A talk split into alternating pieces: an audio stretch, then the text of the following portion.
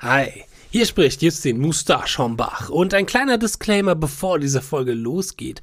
Aufgrund von technischen Schwierigkeiten konnten wir diese Folge leider nicht in der normalen Let's Talk Gitar Qualität aufnehmen. Ich hoffe dennoch, dass ihr viel Spaß mit dieser Folge über Henning Pauli haben werdet und seid uns nicht allzu böse, dass die Qualität nicht so wie in ja normaler Form ist. Manchmal gehen halt Sachen technisch schief, das passiert. Alles klar. Ich würde sagen, dann fahren wir das Intro ab und los geht's mit der heutigen Episode.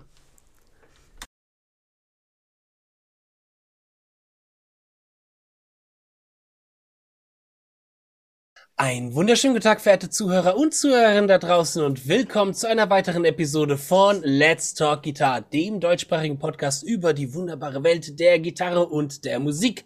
Heute wieder in den heiligen Hallen der Podcast-Schmiederei äh, bin ich natürlich ich, der Justin Hombach und mein Podcast-Co-Moderator, der Fabian Ratzer. Servus, Justin. Fabian, grüße dich. So, heute haben wir wieder einen Gast bei uns, und zwar einer der bekanntesten deutschen YouTuber. Er ist nicht nur bekannt für seine Videos über Gear und Reviews und ganz, ganz tolle Sachen über Instrumente, sondern auch bekannt für seine Wahl äh, der Pullover, für sein, seine Persönlichkeit an sich. Heute zu Gast, Gast haben wir Henning Pauli, aka HP42. Ich grüße dich, Henning. Hallo, äh, ich habe eben gerade noch meinen grauen Pulli ausgezogen und äh, extra für euch mich in Schale geschmissen. Und ich habe jetzt irgendwie gerade das Gefühl, so Déjà-vu, als hätte ich das ja, ich auch. schon mal gesagt. Das merkt man. Also irgendwie, es ist fast so, als hätte einer von uns, wir sagen nicht wer, vergessen, Aufnahme zu drücken. Das ist ganz komisch. Fabian. Also wirklich, Justin. Upsi. Upsi. Hey, Pro Profis äh, am Ball, sage ich jetzt einfach mal. Passiert den besten Mal. Ja, wir haben heute den Henning bei uns, um so ein kleines Porträt über Henning zu machen. Äh, einfach mal so ein bisschen auch zu erleuchten, wer ist eigentlich diese Person hinter HB42? Was gab es eigentlich vor dem YouTube-Kanal? Was wird es eventuell in Zukunft geben und auch generell über den YouTube-Kanal reden? Deswegen sind wir sehr froh, dich hier als Gast zu haben. Ähm, Genau, und ich würde, sagen, Henning, wir starten auch direkt und legen direkt los mit unserer Standardfrage, die wir den Gästen eigentlich immer am Anfang stellen. Wie hat das eigentlich mit dem Gitarrespielen bei dir alles angefangen? Oh, das, das ist äh, sehr gut. Äh, erstmal äh, müssen wir vorstellen, meine Nudel. Oh. Ah. Ich hoffe, für die Leute, die jetzt nur das Audio-Podcast hören. Ich zeige euch gerade mal meine große Nudel. Die große Nudel, genau. Die große Nudel. Und richtig schön mit der Hand muss man das kneten hier so. Ne? Dann ist die Nudel happy. Ja. ja. Manchmal Wird immer größer. Ja, manchmal sabbert sie auch dabei. ja. Ja, gegen Nudel, Ende. Geh mal, Nudel, geh mal weg. Ich muss mal mit den Leuten reden. Nudel, geh, geh, mal, geh mal weg. Also das müssen wir auf alle Fälle Martin Miller zeigen, wenn wir das nicht ja. totlachen. Das ist genau sein Humor. Äh, Nudel der Pudel. Ich wollte immer einen Pudel haben, weil das die intelligentesten Hunde sind. Ähm, er ist aus einem Inzuchtwurf und wir haben wirklich den dümmsten Pudel der Welt erwischt. naja, so ist es jetzt. Jetzt, jetzt haben wir ihn halt. Ähm, wie kam es bei mir zum Gitarrespielen? Äh, ich habe Musik als etwas, was man emotional erfährt und was einem was gibt, ganz spät entdeckt. Ich habe mit sechs Jahren Klavier gespielt und da habe ich dann die schwarzen Punkte auf die Tasten übersetzt. Das war eine mechanische Geschichte. Mhm. Da hat mir meine blöde Klavierlehrerin nicht erklärt, ach übrigens, hier, das soll sich so anhören und traurig und fröhlich. Das war immer nur mir auf die Finger hauen, weil die nicht in dem richtigen Winkel waren. Also total nervig. Ähm, und äh, voll der Horror, ich habe das gehasst. Und hatte dann auch einen Plattenspieler und hatte eine Christe Burke Platte oder ich glaube auch Genesis, irgendwie weil mein Bruder die dann hatte. Aber in, in Musik war nichts, was ich wahrgenommen habe, als was, was Spaß macht oder was, was mir ein Lächeln ins Gesicht bringt. Einfach, das war halt einfach da.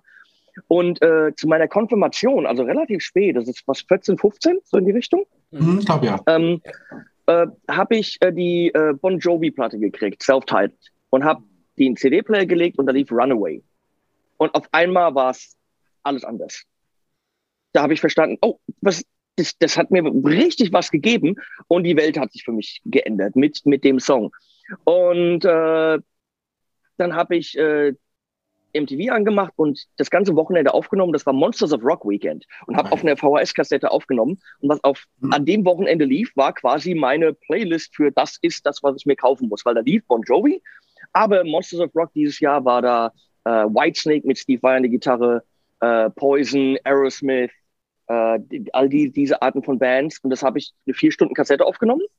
Ähm, auf VHS und bin dann in den CD-Laden und habe mir die Platten gekauft. Das war dann die Aerosmith, Pump ähm, und die White Snake, Slip of the Tongue. Also, sag ich mal, gute, gu- gute Basis für, Mhm. Mega. für Gitarrenmusik. 80s Rock. Ja. Und ähm, durch die Musik habe ich dann in der Schule ein paar Leute kennengelernt, die ähnliche, äh, ähnlichen Geschmack hatten. Und 1990 habe ich dann, Jahr. ja, habe ich mit dem, äh, nee, äh, es war 1989 Oh, okay. äh, Neu, Neu, Neu, Neujahr, also äh, Silvester, habe ich dann mit dem Jan Rieklefs, lange Haare, ne? Der hat in der Band gespielt, weil der hat ja auch schon Gitarre gespielt ein Dreivierteljahr. Ähm, äh, haben wir äh, Silvester gefeiert und morgens bin ich auf meiner Luftmatratze bei ihm im Zimmer aufgewacht, neben einem Poster von Sabotage, äh, Hall of the Mountain King. Mhm. Ich glaube, so heißt die Platte. Ja. Ähm, und äh, daneben stand seine Nylon String Akustik. Und er hat mir dann ein E-Moll gezeigt. Und so ganz, äh, ganz, ja, du kannst hier ruhig auch mal Gitarre spielen, kannst hier ruhig auch mal anfangen, aber ich bin schon so weit voraus, also mich holst du eh nicht ein, weil er schon eine A-Moll-Pentatonik konnte. Ähm, aber das war mein erster Akkord. Äh, sechs Tage später sind wir mit meiner Mama äh, zum Musik Sandner in Limburg gefahren und haben dann die günstigste Nylon String gekauft. Und das ging dann ganz schnell nach ein paar Monaten an die erste Ibanez gebraucht. Kein, kann ich mich gar nicht mehr wirklich dran erinnern, mit so einem kleinen Brüllwürfel, der ganz schlimm geklungen hat, wie das damals halt war. Ey, was die Kids heute für Amps haben, ist der Hammer. Wahnsinn, ne? Aber Äh, wirklich. ähm, ich habe hier irgendwo habe ich einen Spark rumstehen von Positive Grid. Mhm. Das ist die 250 Euro und das ist der absolute Hammer, was da rauskommt. Ey, wenn wir das damals gehabt hätten, es war unmöglich mit so einem kleinen Transistor-Brüllwürfel irgendwie Ja. vernünftig zu klingen. da klang ähm, alles kotzig.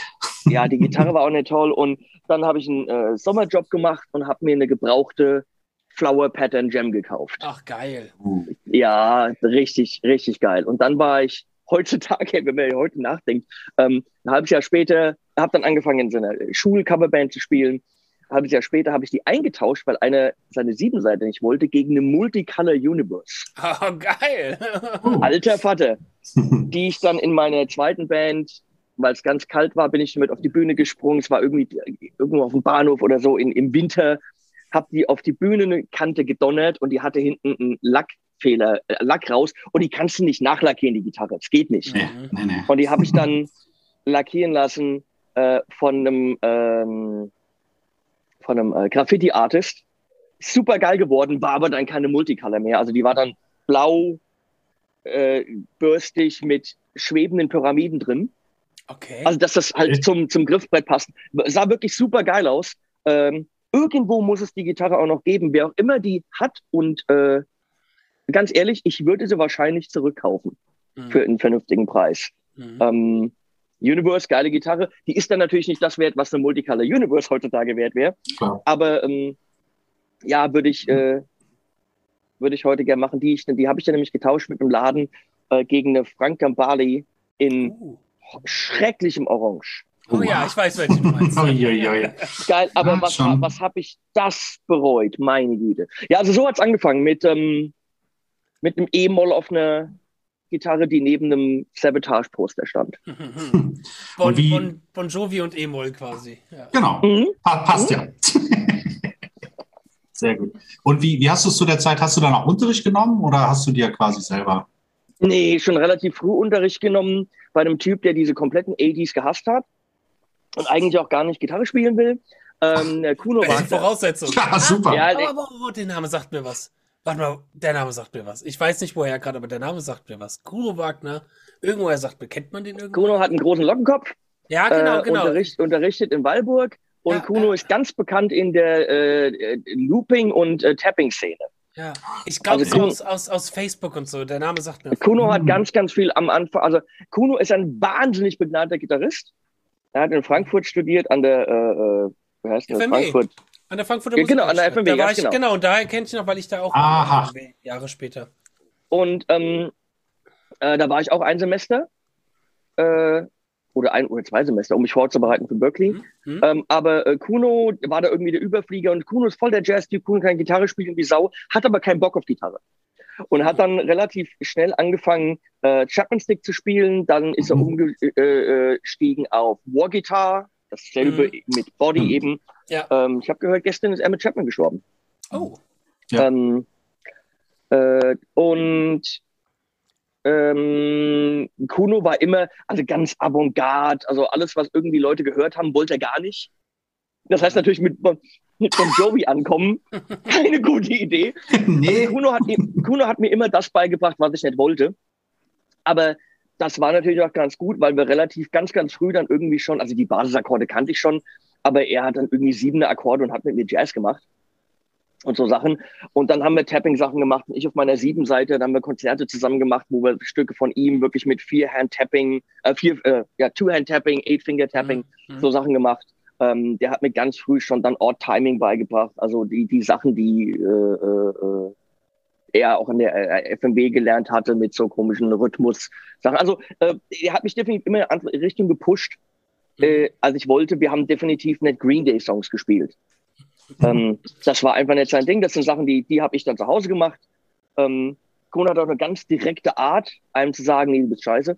Ähm, ich habe dann irgendwann mal mir eine Visitenkarte gemacht und hat gesagt, ja, du sollst wieder Grafikdesign machen als, als Musik, das liegt dir mehr. Also er war da immer auch sehr, sehr direkt.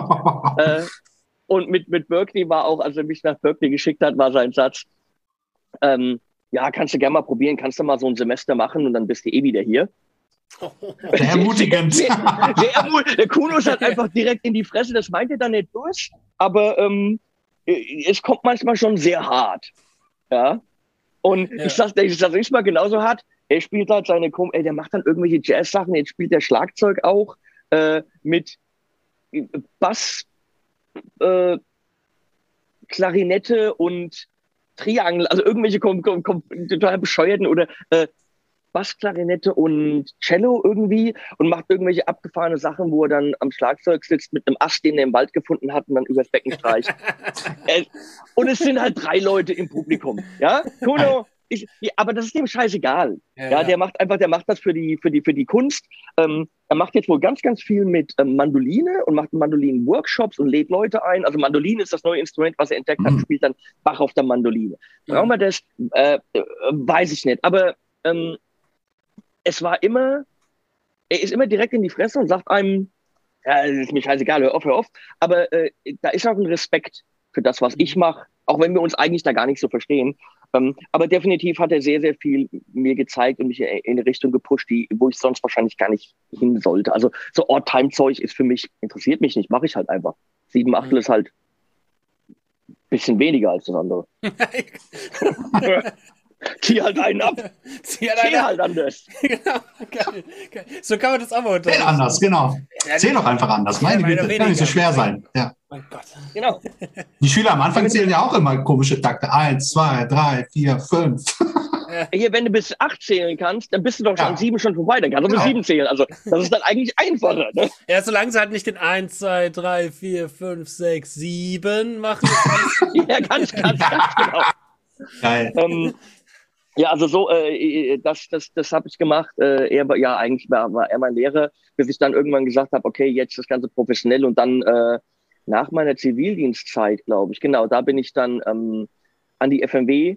So einfach nur, dass ich irgendwie Berkeley hat noch nicht angefangen, das ist all- was als Überbrückung. Mhm. dass man halt äh, vielleicht in Berkeley dann auch schon so aus einigen Sachen raustestet und so, ähm, weil da ist ja jede, jeder Kurs ist ja Kohle. Das heißt, wenn du anfängst und schon nicht in Harmonielehre 1 anfängst, sondern in 2 oder 3, genau mit Mhm. Gehörbildung oder so, Mhm. äh, dann hast du halt Kohle gespart. Geil. Aber wie war das denn in Berkeley? Magst du uns da so ein bisschen erzählen? Ähm, eine- was konntest du mitnehmen? Also äh, ich habe neun Semester in drei Jahren gemacht. Ich habe also auch immer die Sommersemester gemacht. Mhm. Und wenn andere Leute in den zwei, drei Wochen dazwischen irgendwie dann heim sind, Party gemacht haben, habe ich da gesessen und habe halt die, die Bücher fürs nächste Semester schon studiert, sodass ich unter Umständen am Anfang vom Semester sagen konnte, ey, äh, was war das? Ähm, a Music Notation by Hand. Ja, Mhm. äh, weil ich Arrangement gemacht habe zum Beispiel. Äh, habe ich gesagt, ey, wann brauche ich denn das schon? Also wenn ich da aus dem Kurs rausteste, äh, spare ich mir, keine Ahnung, 2000 Dollar oder sowas, äh, spare mir die Zeit und habe dann da wirklich zwei Wochen gesessen und mit einem äh, äh, Kalligrafiestift eben Noten gemalt und die Bücher gelesen und habe es dann mit Ach und Krach dann auch durch diesen Test geschafft. Und natürlich brauche ich es heute nie wieder. Selbst Ja. wenn man mal Noten von Hand schreibt, sitzt er da halt nicht wunderschön mit Kalligrafie, das ist alles perfekt. Also das in Perfektion zu machen, ist schon echt heftig. Eine Kunst Ähm, sich. Genau, und danach macht man es dann natürlich mit irgendeinem äh, äh, Notationsprogramm. Ja. Ähm, es war, also so Kunos, ja, du bist dann eh wieder da, war auch so eine Motivation. Nee, weg mich. Äh, machen wir nicht. Ähm, erstes Semester, Sommersemester ist ein Monat kürzer. Das heißt, du musst den, das Material von einem vollen Semester in vier Wochen weniger lernen. Dann ist es das erste Semester gewesen. Das heißt, viele Lehrer machen nochmal Wiederholung.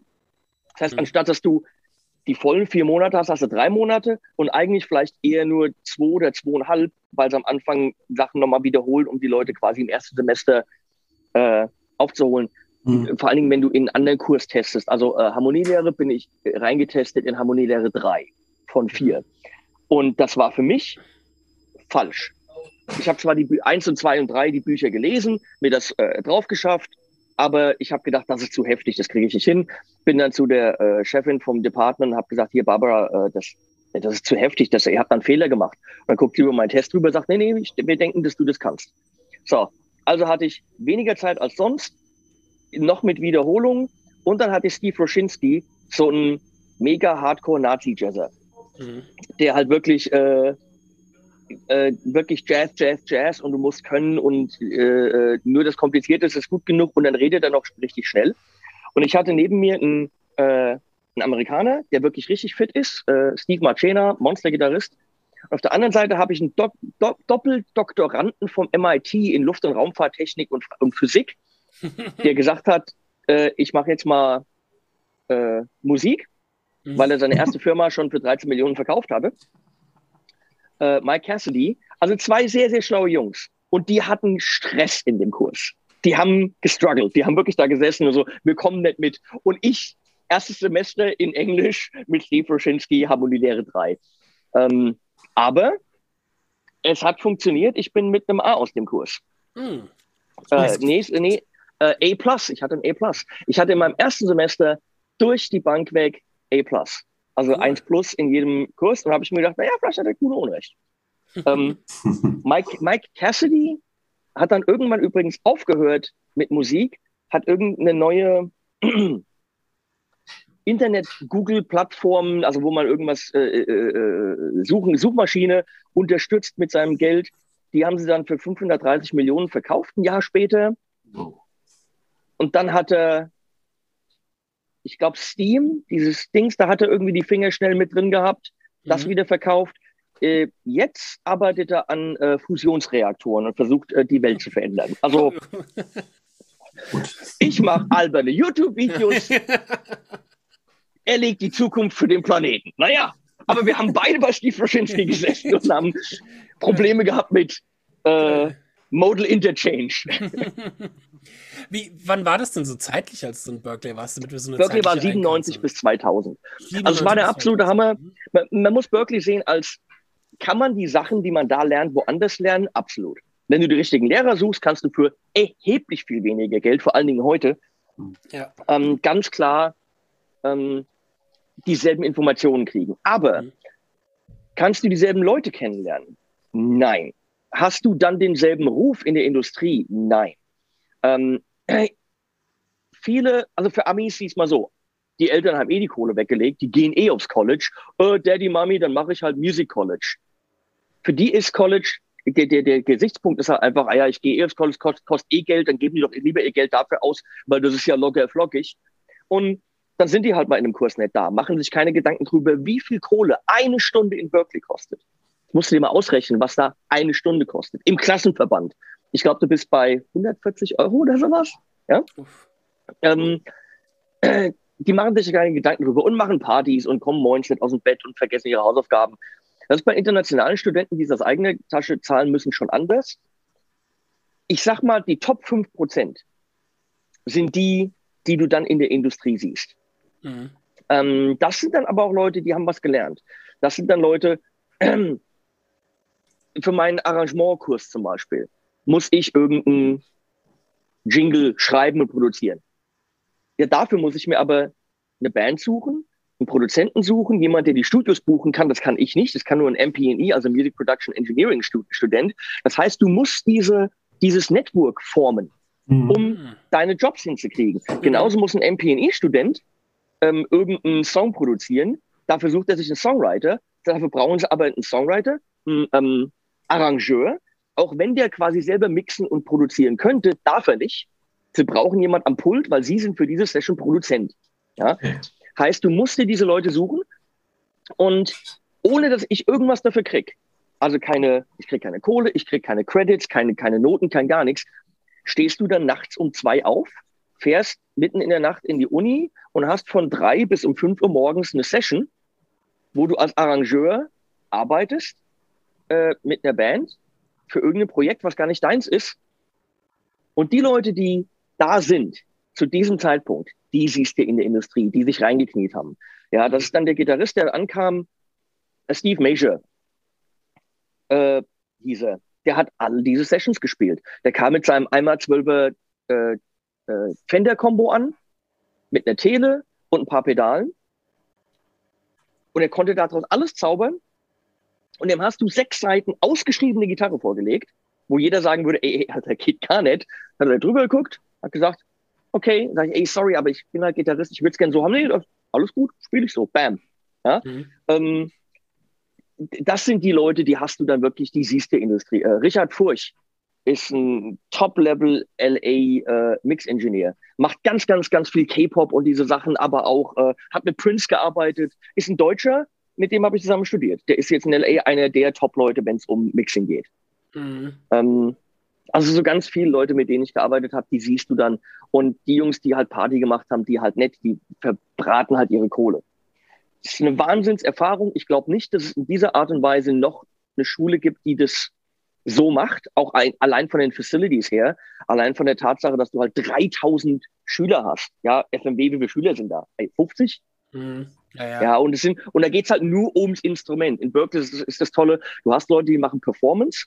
Das ist Gitarre spielen, so wollte ich nicht, hat mich nie interessiert. Dummerweise müsste ich es jetzt können. Äh, naja, so, so wird's halt. Ähm, ich habe mich nur auf Gitarre konzentriert in Berkeley. Aber du hast Jazz Composition, du hast, äh, wie heißt das, äh, Music ähm, Therapy zum Beispiel, Music Business, ähm, äh, Music Production Engineering, Music Synthesis, also quasi Keyboards programmieren und Sounddesign, was ich gemacht habe. Äh, Arrangement, also Contemporary Writing, Contemporary Writing and Production. Ähm, all diese Dinge. Und jeder hat so seine spezielle Ecke. Das geht natürlich nur, wenn du genug Schüler hast mhm. und auch die Facilities da sind. Mhm. Jetzt haben die in den letzten Jahren ein Hochhaus gebaut neben dem alten Haus in Berkeley. Also ein gigantisches Hochhaus, wo die Dorms drin sind, wo die Schüler pennen. Aber ich glaube, sechs oder sieben der best ausgestatteten Studios der Welt. Wenn du dir anguckst, was die für Facilities haben, ist der absolute Wahnsinn. Wo man da als Sound-Ingenieur äh, ähm, lernen kann. Eine der Problematiken ist äh, ein momentanes Semester in Berkeley ohne Room and Board.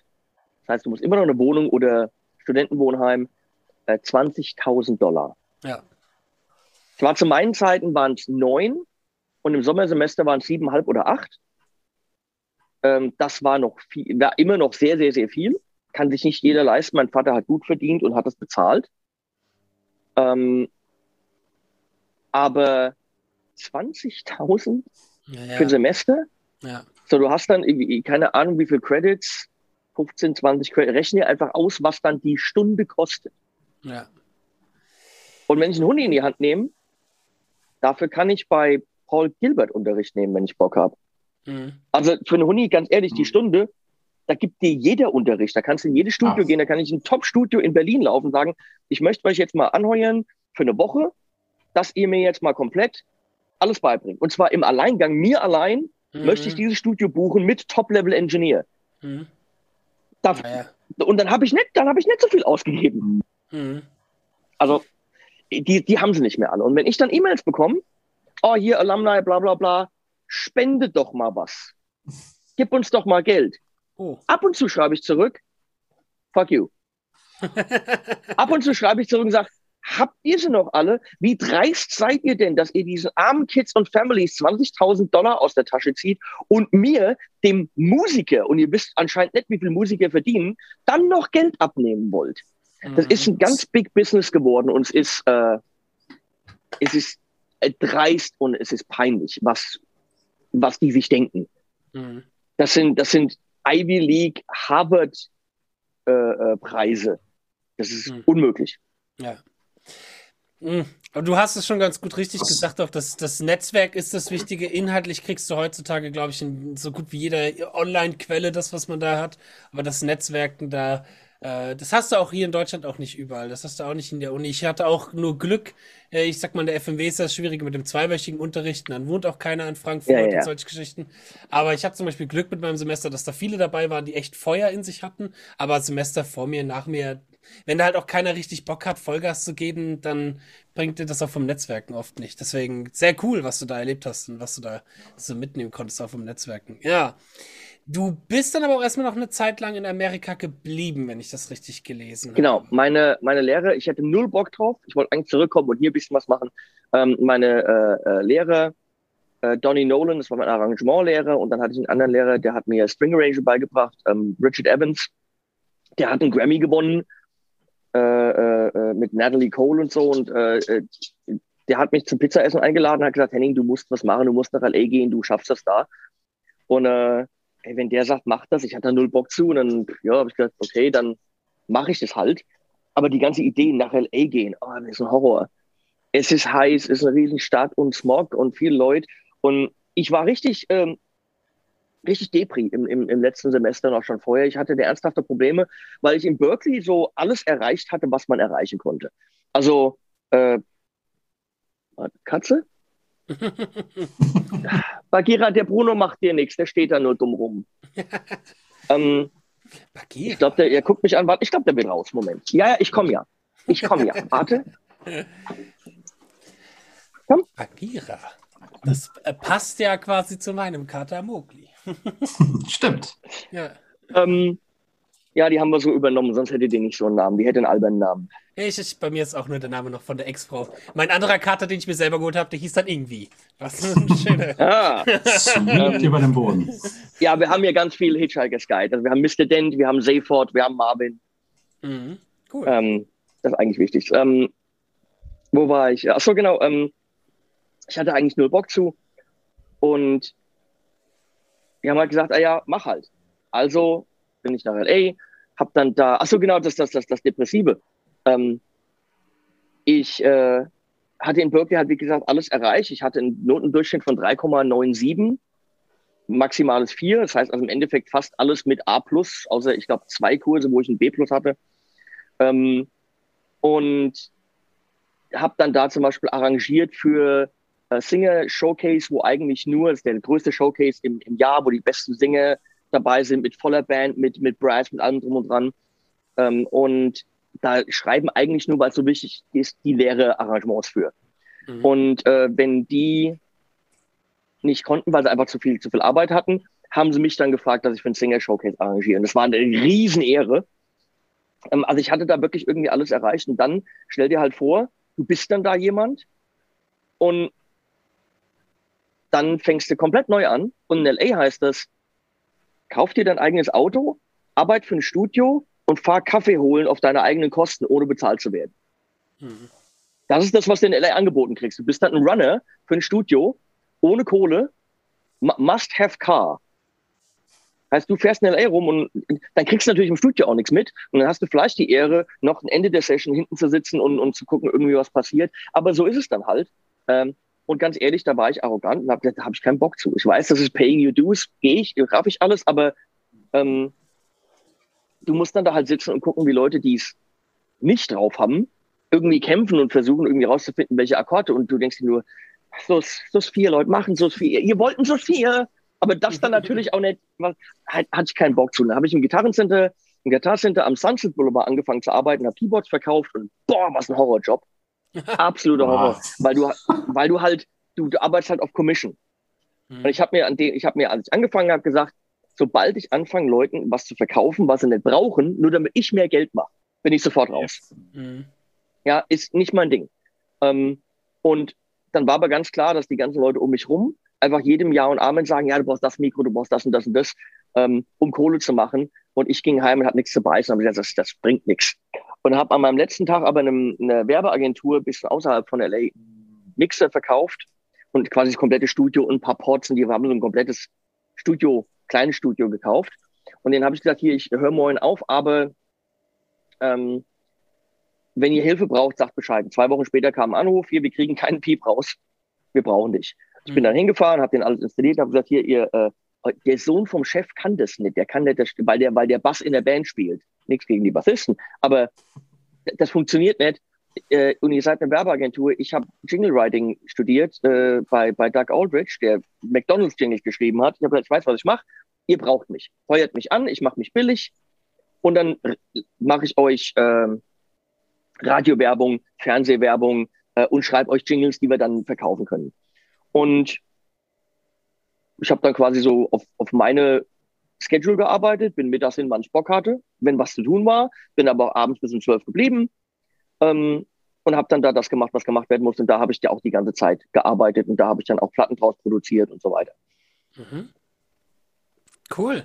gut. Und gibt es da, ich sag mal, irgendeine Erfahrung, die du später für dich in Deutschland auch auf alle Fälle rüberbringen konntest? Irgendwas, was du gelernt hast, was, wie das Leben ablaufen sollte, was du dann, wenn du hier wieder zu Deutschland zurückgekommen bist, immer wieder dir gepredigt hast? Oder? Also die äh, äh, äh, äh, Tausende von, von, von Sachen, die ich nicht missen will. Also die Zeit in LA war so ein weinendes, ein lachendes Auge. Ähm, äh, privat war bisschen durch, durchwachsen, viel, viel Zeit allein, dann mit einer Freundin, die man nicht hätte haben sollen, äh, Hunde, die gestorben sind, so Sachen. Ne? Aber äh, professionell, ich habe da gearbeitet, wir haben, ich habe sehr, sehr viel gelernt über ähm, Stimme aufnehmen, Leute coachen äh, für Radiospots und so Sachen, gerade sprechen, ich meine, was mache ich denn heute in Videos? Ich laber ja mehr, als ich spiele. Das ist schon wichtig, wie man Stimme mhm. aufnimmt, mhm. Äh, äh, wie, wie, man das später bearbeitet, alles drum und dran, aber auch ähm, äh, auf Kundenwünsche eingehen, was Jingles angeht. So Sachen. Äh, ich habe ein paar Bands produziert, ähm, Leute in LA natürlich kennengelernt. Äh, das, äh, eins der ersten Gear-Videos wahrscheinlich überhaupt, ähm, noch bevor YouTube, in Standard Definition, war wahrscheinlich Damage Control was später zu Strymon wurde. Mhm. Also mhm. Pete Chaley von Strymon mhm. hat bei uns im Studio gesessen und wir haben die Damage Control Pedale gefilmt äh, und haben da Videos für gemacht. Ähm, und natürlich die Platten, die ich produziert habe. Irgendwie habe ich dann mal so eine CD gemacht, die ist dann in die Hände gekommen von so einem Internet-Prog-Radiosender und der Typ hat dann gesagt, ey, James LeBrie hat mal gesagt, wenn ich jemanden kenne, äh, für eine Platte und auf einmal habe ich dann eine Platte mit James LeBrie gemacht. Ähm, das war ja mal auch nicht, war auch nicht verkehrt. Schon ordentlich. War das schon unter deiner Band Frameshift oder war das nochmal was? Genau, das war die erste Frameshift-Platte. Mhm. Das war das nächste Chain... Punkt, wo ich drauf gekommen wäre, genau. Genau. Also erst habe ich Chain gemacht, so zum Spaß. Das war eine Band, die ich in Deutschland hatte. Wir hatten einen Sänger. Und ich habe dann für die Jungs so zu Weihnachten die komplette Platte produziert mit einem Sänger, den ich in L.A. kannte. So als Weihnachtsgeschenk. Hier übrigens die Platte, die wir nie gemacht haben. Mhm. Und ähm, dann, das hat der, der, Sean von dieser äh, Plattenfirma in die Hand gekriegt. Der hat gesagt, dann hat er mit James Dupree geredet. James hat gesagt, er schickt doch mal was. Und ich habe dann schwer gerätselt, was ich mache und habe dann gesagt, ey, lass uns was machen, was nicht eine Band machen würde, sondern was ein Typ allein in einem Studio machen würde, nämlich eine, eine produzierte Sache. Also eher der Approach Progressive Metal meets Filmscoring. Mhm. Weil wenn du zum Beispiel hörst, was Hans Zimmer macht, oder viele in Filmscoring, weil sie bestimmte Hits treffen müssen, da ist super viel krummes Zeug drin. Ja. Ähm, und aber eben auch Loops und Orchestration oder Alpenhorn, wenn du es mal brauchst, oder irgendwelche Sachen, die eben nicht auf der Bühne spielbar sind. Mhm. Und die andere Idee war natürlich, lass uns das machen, was Dream Theater gar nicht macht, nämlich beim Schreiben an Gesang denken. Mhm. Das machen sie nämlich überhaupt nicht. Also es gibt nicht mhm. eine Stelle bei Dream Theater, wo zum Beispiel die Band mal Stopp macht und der Gesang ein Pickup hat auf die drei und vier, was in den Refrain überleitet.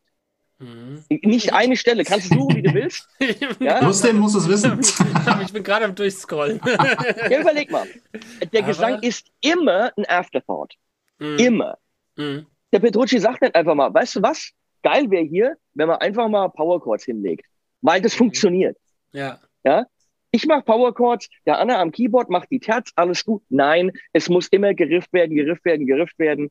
Ähm, also es wird zugehackt und der Gesang ist immer, es ist leider ganz klar, ein Nachgedanke. Mhm. Die schicken dem James das, mach mal, wozu du Bock hast. Es guckt mittlerweile auch, so ist es leider, es guckt mittlerweile auch keiner mehr drüber. Mhm. Wenn die das Instrumentale gut finden, ist für die die Platte abgehakt. Es ist leider nicht so. Gesang ist halt leider immer noch Nummer eins für die Leute. Mhm. Ähm, es war anders, als Kevin Moore dabei war, weil der war der Songwriter. Kevin Moore war derjenige, der gesagt hat, das ist die richtige Melodie. Und wenn du auf ähm, Petruccis Melodien hörst, auf den Platten mit Kevin, Kevin Moore, das, Kevin Moore hat Petrucci geführt. Mhm. Ja? Der hat bei Another Day gesagt, mach mal mehr Melodie, weniger Noten. Mhm. Ja?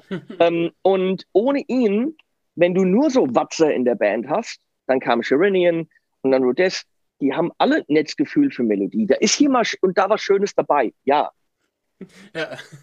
Aber, aber die Zeiten von Images and Words kamen dann nicht mehr und das war Kevin Moore. Also meine Idee war, es geht um Gesang. Das heißt, wir haben auch Stellen auf der Platte, wo du ein komplettes Gesangsarrangement im Kontrapunkt hast, da läuft sonst gar nichts. Da mhm. ging es nicht um mich. Ich bin ja halt doch kein Petrucci. Ja, es mhm. ging um, lass uns durch das Arrangement und das Songwriting zeigen, was der Sänger kann. Also ich wollte den Sänger komplett in den Vordergrund stellen. Und basierend auf den Leuten, die die Platte gehört haben, äh, hat das auch funktioniert. Mhm. Also ich fand, weiß ich nicht, ob das sein musste, aber wenn Reviews gesagt haben, äh, die Platte kam nämlich parallel raus mit Train of Thought, mhm. äh, wenn Reviews gesagt haben, das ist die Platte, die Dream Theater hätte machen sollen, war, war schon schön. Geht ohne das liest man noch gern. Ja, das ja, fand, ja. fand ich gut. Das kann ich mir vorstellen. okay, äh, schließen wir das Dream Theater fast wieder und. Warum nur? Ach, ich und meine Triggerwarnung. Ich musste echt mit meinem Therapeuten drüber reden. Nein. Ähm, ja, aber dann bist du ja, ähm, du warst ungefähr zehn Jahre in Amerika, wenn ich das richtig mhm. gelesen habe, bist dann wieder zurück nach Deutschland gekommen. Aufgrund deines Studios, was du dir hier dann in Deutschland aufgebaut hattest, wenn ich das richtig gelesen habe. Was magst du dazu mal erzählen, wie das so äh, nee, Ich bin wieder zurückgekommen, weil die, die Werbeagentur hat dich gemacht, hätte mir also einen neuen Job suchen müssen. Ähm, das Haus, was ich sehr günstig gemietet habe, wurde verkauft. Ich hätte also wesentlich mehr für ein Haus zahlen müssen, ohne einen Job. Mhm. Hätte alles keinen Sinn mehr gemacht. Und äh, es war mir auch im Kopf, wenn ich Urlaub mache, dann war das immer zwei Wochen Deutschland. Mhm. Wenn du natürlich in Amerika lebst, machst du immer Urlaub zu Hause. Das ist kein Urlaub, weil du rum, rumfährst wie blöd und nach ähm, den, den, ganzen Freunden äh, schaust und dann war, war das dein Urlaub. Also mal irgendwie schön auf eine Insel, das kannst du haken. Und auch einfach die Idee, dass ich meine Eltern nie wiedersehe, außer die zwei Wochen im Jahr. Mhm. Du hast ja dann nicht wirklich diese diese Bindung. Und dann habe ich gesagt, nee, lass mal, komm, ich ziehe wieder heim. Mhm. Ähm, und habe dann erst eine Stunde, 45 Minuten äh, weg von hier gewohnt. Äh, von 2006 bis 2011, glaube ich, genau. Habe Gitarre unterrichtet, wie man das so macht. Mhm. Ja. Ähm, hat mir so gar keinen Spaß gemacht, aber musste man halt, hat halt die Rechnungen bezahlt, weil das ist irgendwann mal ganz cool. Du hast auch die tollen Schüler, alles gut und schön, aber ihr wisst, wie es ist. Mhm. Ähm, hier ist C-Dur. Ja. Und ein halbes Jahr später kann er immer noch kein C-Dur. Ja. Ähm, so machen wir immer noch C eh nicht. ja, genau. Und, Trotzdem und, noch kein Jazz. Ja, unsere, und, und also ich habe auch Schüler, die, die das jetzt professionell machen, ja, das, mhm. die hast du natürlich auch. Aber selbst wenn so weiterführst, machen sie Abi und dann sind die weg. Sondern ja. wird der ersetzt durch, hier ist C-Dur. Und es ist als ich mache das für den Rest meines Lebens, da ist keine Aussicht. Es ist einfach ein Job, der sich nie entwickelt. Das mhm. kann gar nicht, weil du immer wieder neue Schüler hast. Und wie der Marco, mein, mein guter Freund, gesagt hat, der das auch zu dem Zeitpunkt Fulltime gemacht hat, es ist, da sind nie Chancen, dass der Job sich mal ändert. Die Schüler ändern sich, du fängst immer wieder von vorne an. Also alles, was du erarbeitet hast, klar kannst du die Früchte deiner Arbeit sehen, wenn die sagen, ich studiere jetzt Musik, ja, mhm. alles schön und gut, aber für dich ändert sich nie was. Und da sind auch null Aufstiegschancen. Die nächste Aufstiegschance ist, du bist der Chef der Musikschule, dann bist du Administrator. Äh, das hat, also. Ähm, Spielst du gar keine Gitarre mehr. Genau. Nur noch Excel-Tabellen. Äh, genau, der Marco hat dann ganz schnell gesagt, oh, das ist nicht für mich. Ähm, und hat dann Psychologie studiert. Mhm. Ähm, weil er einfach gesagt hat, ich möchte einen Job, wo, wo, wenn ich hart arbeite, es weitergeht. Ja. Mhm. Ähm, für mich, das, das habe ich jetzt. Ich meine, du siehst, das ist wunderbar, du siehst Subscriber, die gehen nach oben. Du siehst hoffentlich Einkommen, geht nach oben. Äh, Beziehungen äh, gehen nach oben, Networking geht, also ich kann durch meine harte Arbeit sehen, dass ich weiterkomme. Ja. Es gibt da kein Endziel, aber im Endeffekt natürlich, du guckst auf den Sub-Counter, du guckst auf den Click-Counter, du siehst die Früchte deiner Arbeit und das siehst du natürlich beim Gitarrenunterrichten so nicht. Ähm, und 2011 ist dann mein äh, Vater verstorben an Krebs und mhm. ich habe dann ähm, an dem Tag kam mein Nachbar, äh, der, also mein, mein ehemaliger Nachbar, der das äh, sein, sein Mutterhaus quasi gekauft hatte und das Nachbarhaus davon, wo seine äh, Oma gewohnt hatte, hat er gesagt, braucht er nicht, seine Mutter ist versorgt, ähm, das würde er verkaufen.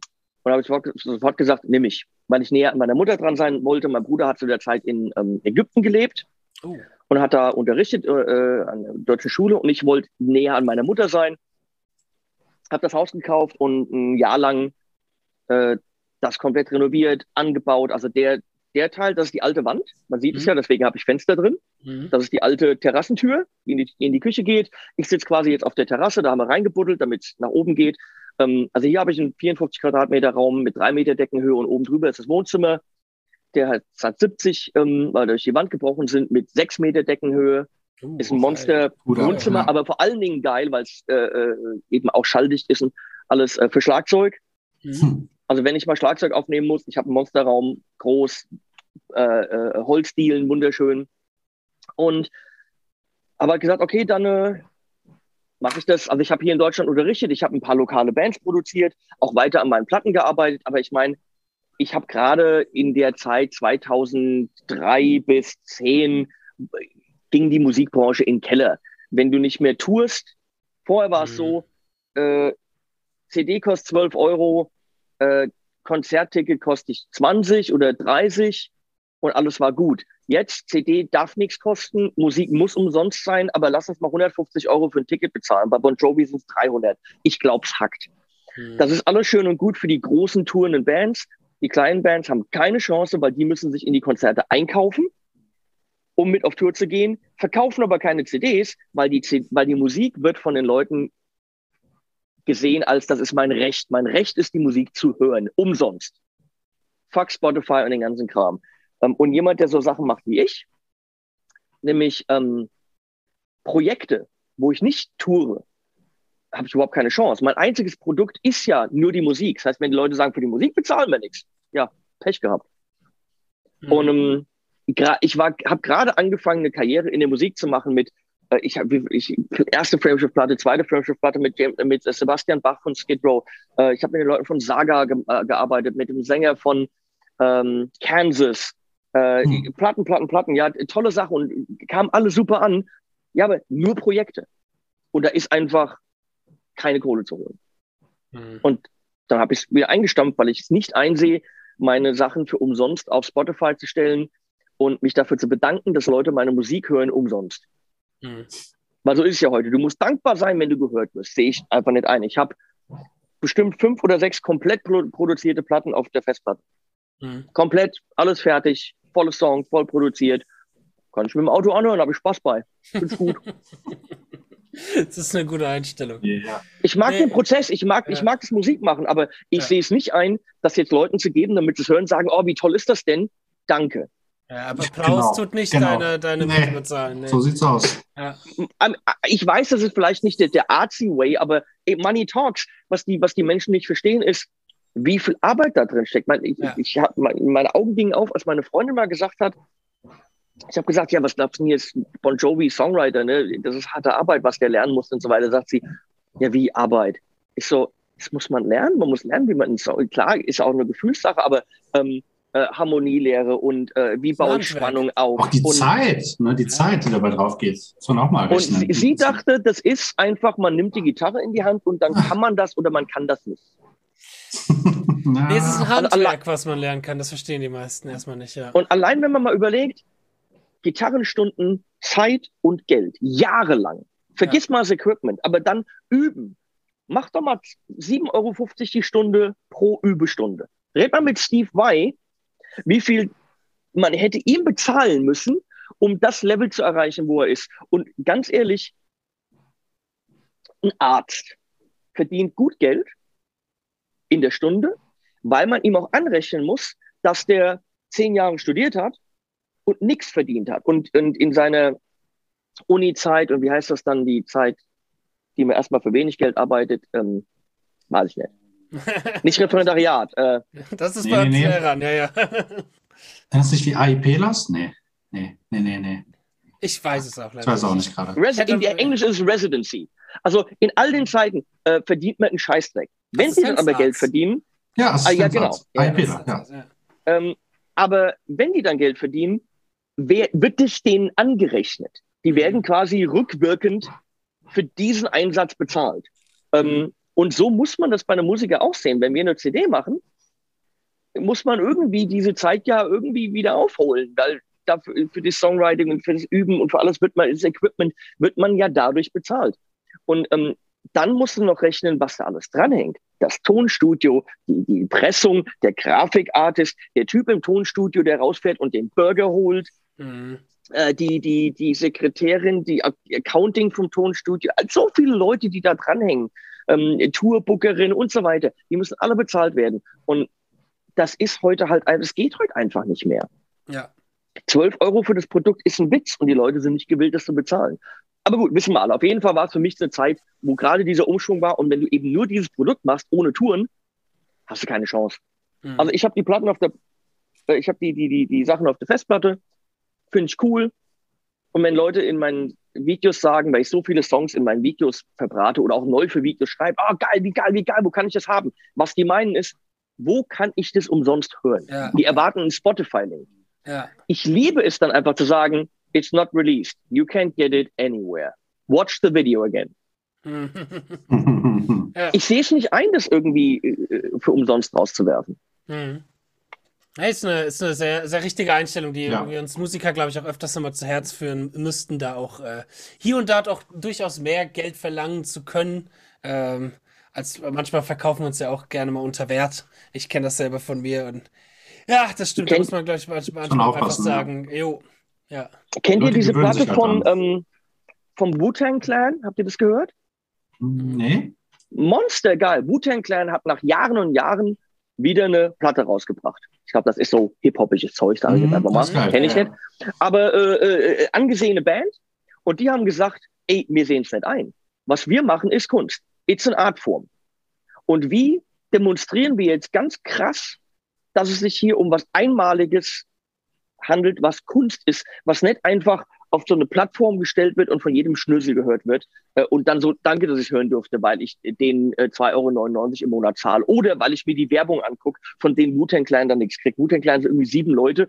Ähm, wenn die 40 Millionen Klicks kriegen auf äh, Spotify, kann sich jeder von denen wahrscheinlich einen Burger kaufen. Na, Ach, das ist lächerlich, ne? Ja. Das ist heftig.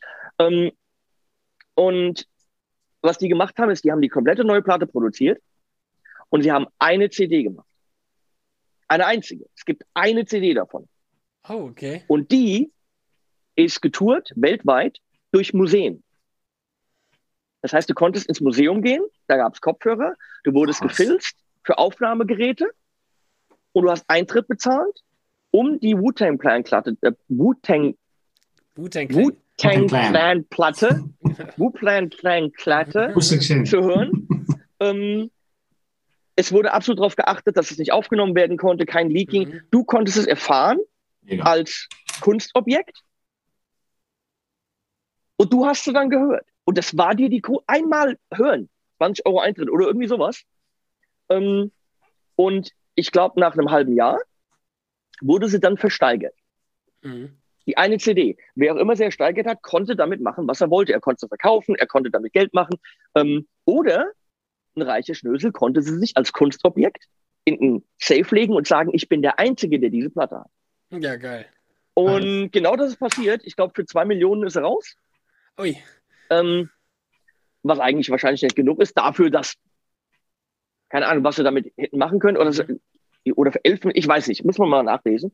Ähm, Schade war es, dass der Typ, der so äh, hatte, äh, ein junger Typ von der amerikanischen äh, ähm, Arzneimittelgesellschaft, der die, äh, der sich in der Öffentlichkeit ganz, ganz schlimm dargestellt hat und gesagt hat, mir doch egal, was es, äh, wer da dran stirbt, die Preise sind die Preise, hat die Preise von Adrenalin, äh, nicht Adrenalin, ähm, Amphetamin? die, die Diabetes, ähm, Ah, die Geschichte. wie heißt das Zeug? Ich Äh, ja nicht. ah, verdammt, es muss ja ein Aber ich Insulin. weiß, ich, Insulin, ja. Insulin, Insulin, danke. ja, Genau, Insulin. hat die Insulinpreise hochgetrieben, hat gesagt, mir doch egal. Also so ein ganz, ganz schlimmer Typ, der dann auch ins Gefängnis gegangen ist wegen bestimmten Sachen und Steuerhinterziehung und so. Ähm, und sie haben die Sachen, sie haben seine Besitze gepfändet. Mhm. Und eine Sache davon war die Wu-Tang Kleinplatte. Äh, Wu-Tang, Wu-Tang, sag's doch mal, Wu-Tang Kleinplatte, ist gar nicht so einfach. Ja, das ist eine gute Kleinplatte. Das ist schwer. Ein Ähm, paar Bierchen noch besser. Also äh, da ist er, ich weiß nicht, wo sie jetzt ist, Mhm. aber die wollten damit beweisen, Musik hat einen Wert. Finde ich Mhm. super geil. Mhm, das stimmt. Ja. Kannst, kannst du halt auch echt nur machen, wenn du schon gewisse Namen auch hast. Ich glaube, wenn du es als Ja. kleiner Künstler nämlich machst, vergessen, glaub halt ich. keine Sau. Ja, ja, das ist so. Ganz so ehrlich, eigentlich. Metallica könnte sich's komplett leisten. Mhm. Mit Platten machen die eh keine Kohle mehr. Sie könnten sich's, sie könnten sich's komplett leisten. Mhm. Also warum nicht? Ja. Das ist denen doch scheißegal. Die, die haben immer noch genau dieselbe Kohle, wenn die morgen eine neue Platte rausbringen, die es nur einmal gibt. Ich Warum glaub, nicht den- das den ist- machen? Wa- Denen ist aber auch der Stellenwert von Kunst eventuell scheißegal, deswegen. Nee, nicht, denen war es ja sehr, sehr wichtig, ist, dass ihr Kram nicht Stimmt. genappt wird Stimmt, mit dieser ganzen Napster. Napster-Geschichte. Die waren. Vorläufer davon, dass sie das nicht unterstützen wollen. Ja. Also warum die jetzt auf Apple Music und auf, also vor allen Dingen Spotify sind, kann ich nicht verstehen. Mhm, das stimmt. Okay, aber kommen wir zurück von der Kunst mal wieder zu einem Ja. anderen Kunstwerk hier vor uns, nämlich Henning Pauli, der dann wieder in Deutschland mit seinem Studio war, die weise Entscheidung getroffen hat, mit Musikschulunterricht aufzuhören. Das war auch für mich einer der besten Schritte, die ich hätte machen können. Ähm, und dann hast du deinen YouTube-Kanal gegründet, HP42. Das HP oder beziehungsweise HP ist ja auch ausgeschrieben, ne? Aber es Mhm. steht wahrscheinlich für Henning Pauli. Äh, Genau. Gehe ich mal von aus. Die 42. Hat das eine Anspielung von Per Anhalter durch die Galaxies? Ja, natürlich. Oder? Ja. Okay. Mhm. Okay. Das HP war schon immer meine E-Mail-Adresse seit 1985, äh, 1985, seit 1995. Ähm, und irgendwie der YouTube-Kanal war für äh, Katzen- und Hundevideos, äh, also ganz, ganz privat, ja. So, Und oh, äh, okay. das ist dann, das ist dann daraus geworden. Es hatte, ich hätte den niemals HP42 genannt, ähm, wenn, wenn ich gedacht hätte, das müsste mal was Businessmäßiges sein. Okay. Es ist, Aber es ist halt schon ein Name, der sich einbrennt, so. Aber das sind natürlich klar, aus so einer Idee heraus hat man halt dann erstmal so komische Namen, ja. Ja, und irgendwann hängst du dann fest und kannst ihm halt keinen guten Namen mehr geben. Jetzt Ja. ist zu spät. Ja. Ähm, Das ist genauso wie die ja. E-Mail-Adresse von meinem YouTube-Account und alles, was irgendwie damit zusammenhängt, auch noch Flashmaster 1990 heißt, weil ich als 16-Jähriger super. das cool fand, Ja, es. Flashmaster 1990 zu nennen. Ja, aber cool, das ist eine interessante, interessante Geschichte dann dahinter. Äh, steckt manchmal dann doch nicht so viel drin, wie man denkt, aber dennoch sehr viel Spannendes irgendwo, woher das kommt. Äh, weil man, äh, da munkelt man ja dann schon, wofür steht die 42? Was hat der Henning sich da schon wieder ausgedacht? Und ist das ein Plan für die Zukunft, für die Weltherrschaft des Henning Paulis? Aber es ist eigentlich nur eine Anspielung. Aber bei mir hat alles was mit, äh, mit Hitchhiker's Guide to the Galaxy zu tun. Vor dem YouTube-Kanal bin ich ja hier eingezogen und mein Haus hat die beiden Farben. Also mein Haus hat mein Logo drauf. Mhm. Das ist Türkis mit einer lila 42 drauf, die acht Meter hoch ist. Also ähm, da, da, da kommt's her. Ähm, so sieht mein Haus aus. Also jetzt nicht, mein Haus sieht nicht so aus wegen dem Kanal, sondern ander, andersrum. Mhm. Lustig, ja. Ist, ist, ich muss mal, also ich, ich, ich bin in letzter Zeit öfters in Wetzlar. Ich muss mal gucken, wenn ich die Strecke zwischen Limburg und Wetzlar hochfahre, ob man irgendwie von weitem schon mal dein Haus erkennen kann in irgendeiner. Was machst du denn in, was machst du denn in Wetzlar? Ah, Ich, ich, ich spiele momentan für so eine Oldschool äh, Teutonic Metalband namens Generation Steel. Da spiele ich jetzt ein paar Gigs mit denen und die proben halt in Wetzlar und dann springe ich da. Generation Steel. Geil. Oh, yeah. Warte mal, Jessin, du, du, du kommst aus Limburg. Nee, ich komme aus Bad Schwalbach, das ist unten bei Wiesbaden, aber das ist ja jetzt von, von Limburg und so nicht allzu weit weg, ja. Hättest ja einmal herkommen können, hätten wir nebeneinander sitzen können. Aber nein, man, komische Zoom-Sache da. Ist ja auch mal, das ist ja auch mal albern. Äh, wenn du das nächste nächste Mal von Limburg nach Wetzlar fährst, du kommst genau hier vorbei. Äh, dann, dann kommst du mal auf den Kaffee, bitte, ja? Dann komme ich mal auf den Kaffee, das melde ich mich bei dir. Alles klar. Äh, ja, aber wie, wie kam denn dann so auch so generell die Idee mit den Gear-Reviews und wie hat sich das so entwickelt und wann hast du da vielleicht auch für dich gesagt, okay, das ist das Ding, was ich jetzt auch erstmal machen möchte? Äh, gar keine Idee. Ich habe weiter unterrichtet, ich habe weiter äh, ähm, äh, Bands produziert und habe ähm, dann gesagt, ah ja, wie macht man denn Country? Weiß ich nicht. Ich habe mich ein bisschen mit Chicken Picking und Hybrid Picking auseinandergesetzt. Ähm, und das geht wesentlich besser, wenn man einen Kompressor hat. Und ich hatte keinen Kompressor. Ja, wie, äh, was nimmt man da für einen? Den, den die alle nehmen, das ist dieser komische rote. Ne? Mhm. Äh, Dynacomp MXR, den habe ich mir bei Thomas bestellt, hatte noch ein paar Euro übrig, was sensationell ist, wenn man Gitarrist ist, weil das ist nämlich nie der Fall. Ähm, und habe mir dann so diese Billigpedale von Harley Benton bestellt, die ja eigentlich Joyos sind. Den Ultra Ultimate Drive und das American Sound. Mhm. Und äh, die kamen an und ich war total baff, habe gesagt, ja, hammergeil. Ich hatte vorher zwei, drei, vier Videos gemacht, so mit Webcam und so, äh, zu ein paar Solos, die ich geschrieben habe und die gezeigt. Wofür? Keine Ahnung. Ich ich habe mir irgendwie gedacht, oh, lade ich mal auf YouTube hoch. Ich meine, ich kann ganz vernünftig unterrichten und was zeigen, hat sich jetzt irgendwie rausgestellt. Ähm, Leute springen darauf an. Aber äh, habe ich einfach so Spaß gemacht. Also hatte ich irgendwie schon so ein bisschen, so macht man ein Video, so lädt man es hoch. Hatte Videoschnitterfahrung auch aus meiner Zeit in der Werbeagentur. Und ähm, dann habe ich zu den beiden Pedalen mit meinem Schüler, dem Moritz, der sehr, sehr gut ist an der Gitarre, äh, Videos gemacht, die aber gut waren, komischerweise. Also er kann gut spielen, äh, ich kann halbwegs editieren, aber ich habe ein Tonstudio, weiß also, wie man Gitarre aufnimmt mhm. und ich habe vor einem sehr guten Mikro gesessen, hatte also gute Sprachverständlichkeit. Und diese ganzen Billigpedale, zu der Zeit 2012, sage ich jetzt mal, da gab's nichts zu. Mhm. Diesen Joyoped, das waren Leute, die haben zu Hause mal was mit dem Handy aufgenommen. Ähm, und richtig gute Gear-Videos zu diesen Pedalen gab es nicht. Und ganz schnell hat die YouTube-Community gesagt, oh, das, das sind die beiden Videos zu diesen beiden Pedalen, wo man mal wirklich hört, was los ist. Da steht ein richtiger Röhrenamp mit einem guten Typ, der spielen kann und ist gut aufgenommen. Und dann habe ich Thomas angerufen und habe gesagt, schick mir doch mal den Rest von den Pedalen. Mhm. Und da ein bisschen hin und her haben die das gemacht. Also habe ich den Rest von diesen Harley-Benton-Pedalen gemacht und habe ich rausgefunden, das sind Joyos. Dann Joyo hatte noch ein paar mehr, dann haben die die aus China geschickt. Und dann tingelt man erstmal sehr, sehr lang mit China hin und her und macht Sachen mit chinesischen Firmen, weil das sind super billige Pedale, die kosten fünf Euro in der Herstellung. Ähm, die schicken sie dir mal und lassen sie dir dann da dafür, dass du ein Video machst. Also man wurde quasi mit fünf Euro Pedal bezahlt. Hm. Und so baut man dann den Kanal auf. Das hat dann lange ja. gedauert, irgendwann habe ich dann mal angefangen, mit der, mit der Firma zu arbeiten und denen ein bisschen ähm, Ratschlag zu geben und mit Namen zu arbeiten und Manuals zu übersetzen. Und man schreibt dann, nee, dann bin ich über die Frankfurter Musikmesse gelaufen, hatte dreieinhalbtausend Abonnenten hatte ein paar Videos auf dem iPad. Bin aber jemand, der, wenn es macht, dann, wenn es geht, richtig. Und habe dann von meiner Ex-Freundin eine gute Kamera ausgeliehen. Top-Kamera auf dem Pedal war immer noch so eine Webcam aber relativ schnell gesagt, ich will es gut machen. Ich glaube, ich habe ein Video in iMovie geschnitten und sofort gesagt, das geht gar nicht. Mhm. Und habe dann die 250 Euro irgendwie für äh, äh, Final Cut sch schnell ausgegeben, mhm. weil ich will immer einen Workflow haben, der läuft, der mhm. gut ist, der effiz effizient ist.